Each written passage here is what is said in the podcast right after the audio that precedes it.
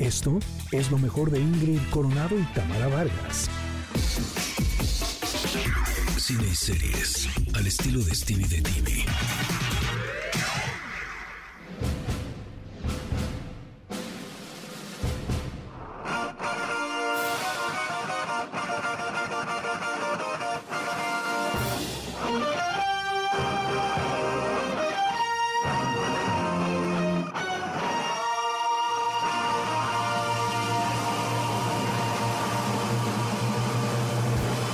Y mírenlo a él ahí sentado en cabina Stevie Y de yo TV. soy el dueño. Es el dueño de la cadena.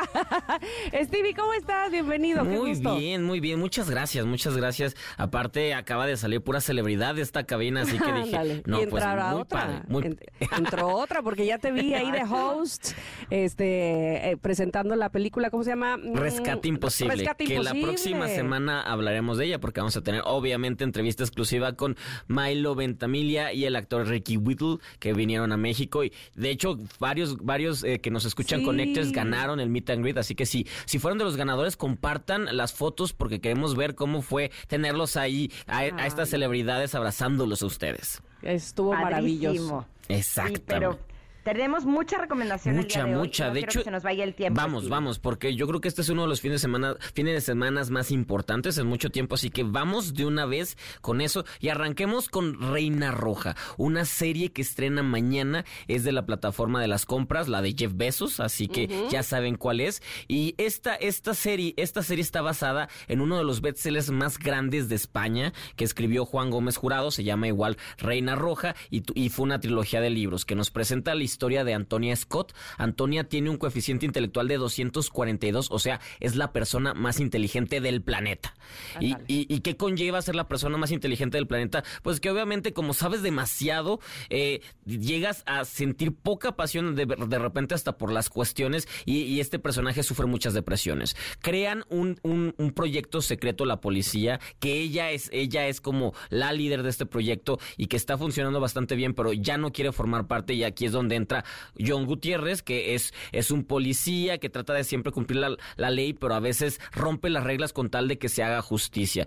A él lo quieren correr y le dicen, esta es tu última oportunidad, convence a Antonia Scott de que regrese y más allá de que es una historia de acción, un thriller sobre, porque, porque tienen que encontrar a la hija del hombre más, más rico de España que fue secuestrada. Entonces, más allá de eso, es la historia sobre dos seres humanos totalmente distintos que tienen que unirse y encontrarse porque al final todos los seres humanos, humanos estamos buscando a alguien que nos entienda y alguien con quien estar al lado y, y al- a, quien confiar más que nada. Y hacer equipo, ¿no? Exactamente. Entonces de esto trata y esto ha hecho, e- e- ellos dos han hecho que pues sea una de la trilogía más vendida en España y por fin llegas Oh. ambiciosa a más no poder. Las secuencias, los efectos especiales, la acción, o sea, Casa de Papel y todas estas, olvídate, esta, esta serie viene a, a revolucionar en cierta, en cierto nivel porque hay, hay, hay calidad por todos lados y Juan Jo- Gómez Jurado, es, que es el, el escritor, es productor, así que está muy fiel a, a lo que a, a lo que él, él escribió y si todo sale bien vamos a tener tres temporadas de esta historia. Maravilloso. Y justo platiqué con Vicky Luengo, que es una actriz eh, que ha, ha estado nominada al Goya en España, el premio más importante de cine allá,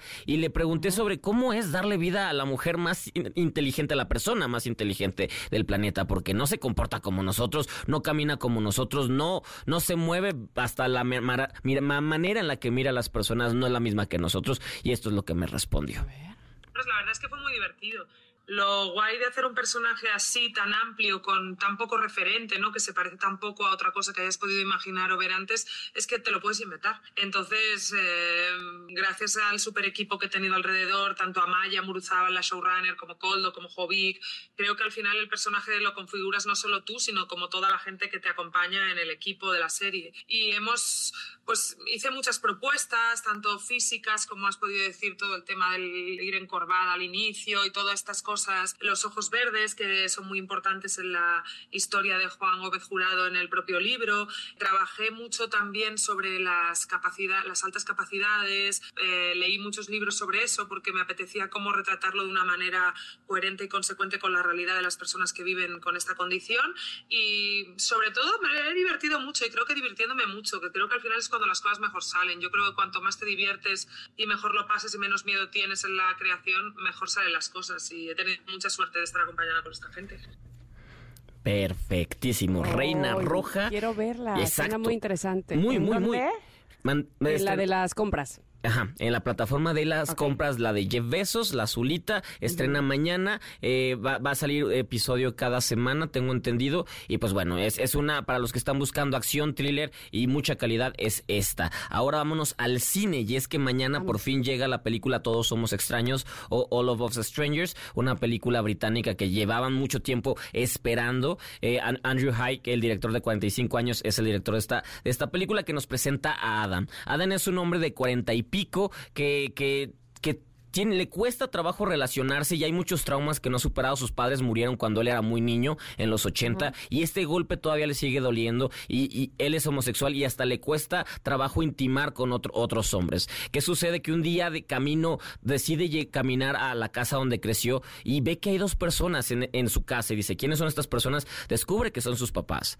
Por ¿Cómo? ex- cosa maravillosa, rara, sus papás están ahí y son sus papás como los dejó en los 80 con, con ¿En la, la manera de ser, su forma de comportarse, todo tal cual, jóvenes, y él empieza a tener como una segunda oportunidad para tratar reencontrarse con ellos y sellar todos estos huecos que le ha dejado pues la, la ausencia de sus seres queridos y él también ir manejando y preparando. Y justo cuando empieza esto también empieza a tener una relación con un vecino que interpreta a Paul Pascal, que es uno de los actores, Paul Mescal, perdón, uno de los actores de moda, el protagonista es Andrew Scott, Claire Foy, que es la, la, la actriz que interpretó a la reina Elizabeth en las primeras temporadas de, de The Crown, ella es la mamá y justo Me es, es- encanta esa actriz. es- es lo sí. máximo y en este papel es padrísima. Se esperaba que esta película estuviera muy nominada al Oscar y se fue con cero nominaciones, No. pero eso no hace que no valga la pena. Es un drama, un drama profundo sobre la pérdida, sobre el duelo y, y tener estas segundas oportunidades. Hay un momento en el que el, el hijo, Adam, le platica a su mamá pues que es, es gay y la mamá como tiene mentalidad de los 80 es de no entiendo y puedes dejar de serlo. Entonces aquí hay como una plática, diálogo muy interesante sobre, sobre justamente las cosas que él no pudo vivir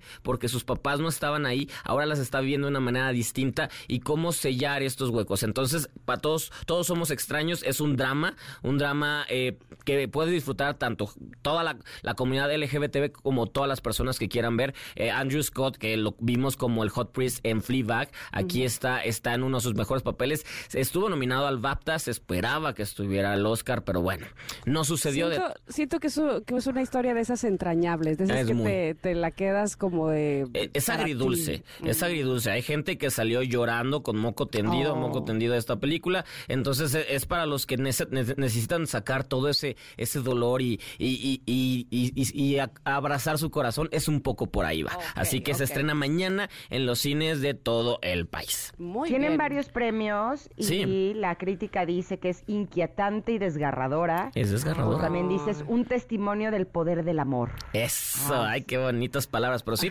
es cierto, así que todos somos extraños ya mañana en cines. Se tenía desde hace seis meses esperando esta película y sí llegó a México, lo cual me da gusto. Oigan, vamos a ir a Padrísimo. un corte. Sí. Como ustedes están escuchando Connectors, estamos con Stevie de TV y regresando al corte nos va a tener más reseñas de películas y series, Sí, ¿verdad? Exactamente, y, Y regalos. ¿Con qué seguimos? Muy bien, vámonos con American Fiction, que es la última película de las 10 nominadas al Oscar que hacía falta por llegar. Ya llegó, se estrenó ayer en la plataforma otra vez de las compras, en la de Jeff Bezos. Se estrenó justamente esta película American Fiction o ficción americana, que es una de las comedias más necesarias e incómodas que puede existir. Yo no sabía mucho de ella y cuando la vi fue de por qué no la había visto antes. ¿De qué va? Nos presenta Monk. Monk es un, maestro de una universidad bastante reconocida, también es un autor, sus libros son, prestigiosos, pero nadie los compra. Él es afro- afrodescendiente, pero es de familia privilegiada, sus padres son doctores, tiene una casa en la playa, o sea, su, su contexto de él es totalmente ajeno al que sufren muchas de las personas de color en Estados Unidos. Tanto así que él está un poco cansado de que siempre las historias que tengan que contar sobre personas afrodescendientes sean clichés desgarradoras, estos dramas de gente que vende drogas y que tiene hijos a, por- a- a morir y todo esto. Entonces él, él, él está en contra de esta situación y él escribe libros para gentes más, personas personas más inteligentes que nadie compra porque no les interesa. Mm. Entonces, un día viendo que una, una autora nueva está vendiendo todo con este tipo de libros, él como de coraje y broma escribe el libro como, ah, quieren un cliché, les voy a dar el libro más clichésoso que puede existir sobre lo que significa ser afrodescendiente en Estados Unidos. ¿Y qué creen? Este libro que era broma, se lo quieren comprar todo mundo. Ya, todo mundo le ofrece y él sube y él en ese momento está en un momento en que no tiene dinero, no tiene trabajo, su mamá tiene Alzheimer y es de, quiero ese dinero, pero es, es romper con mis ideales y, y tra- y tra- trata de ponerles traba, le pone el nombre más horroroso al libro y, y todos son de, lo queremos, porque los blancos, así tal cual dicen, los blancos necesitamos de este libro para sentirnos mejor, porque Ay, al Dios leerlo estamos... mío. Entonces, eh, habla Lleno de prejuicios. Exactamente. Habla mucho de justo cómo está la sociedad americana en, en estos momentos. Entonces es una comedia. Jeffrey Wright, que es el, el protagonista, está nominado a Mejor Actor. Y, y, y verle la cara de frustración y de coraje y de qué estoy haciendo y me dejaré vender porque necesito el dinero. Hasta le quieren comprar los derechos para hacer la película. Él film- firma el libro anónimo, entonces nadie sabe, sabe quién es el autor y se crea una historia de que es alguien que se escapó de la cárcel y lo está buscando el FBI. Entonces hace que este libro sea boom a nivel mundial y es de no quiero este libro. Aparte de que está en un consejo para elegir al mejor libro del año, donde todos son blanco- blancos y él es el único afrodescendiente y él es el que se opone a que escojan su libro como el mejor. De no quiero porque no me representa. Y hay un momento muy chistoso en el que le dicen, vamos a escoger este libro porque hay que darle voz a los, a los afro- afrodescendientes. Y es de yo soy la voz y a mí me están rechazando. Entonces es chistosísima y se estrenó ayer en esta Ay, plataforma. fíjate que sí estuvo en el cine. Yo la vi hace unos días eh, programada, pues, en cartelera, y como que no sabía absolutamente nada de esta película. Y qué bueno que dices, ella, esta entonces tiene nominaciones al Oscar, que ya está a la vuelta de la esquina. En la el- próxima el semana. 10 de marzo, ¿no? Exactamente, cinco. Si quieren rápido les digo dónde pueden ver, porque todas las Sí. podemos ver ya. American Fiction en la plataforma de Jeff Bezos, Anatomy of a, of a Fall, ya sigue en cines. Ah, Barbie está en la plataforma de la, de la H, la moradita. The Holdovers sigue en cines. Killer of the Flower Moon está en Apple, eh, en la manzanita, perdón, ay, casi decía toda la marca. Eh, Maestro está en la de la N. Tenemos Oppenheimer que de- no tarda en llegar, sigue en cines, pero va a regresar a, a una de las plataformas. Le- le- Luego les digo cuál. Past Life sigue en cines y Poor Things va a estar próximamente en la de la Estrellita Plus. Así que ya tenemos todas esas. Y ahora sí vamos al Stevie TV Award. De, no es de la semana, es del año. Ah, de plano. Así Quiero de fuerte. eso. A Así de fuerte. ¿Cuál es el Stevie de TV Award? Ladies and gentlemen, el Stevie de TV Award es para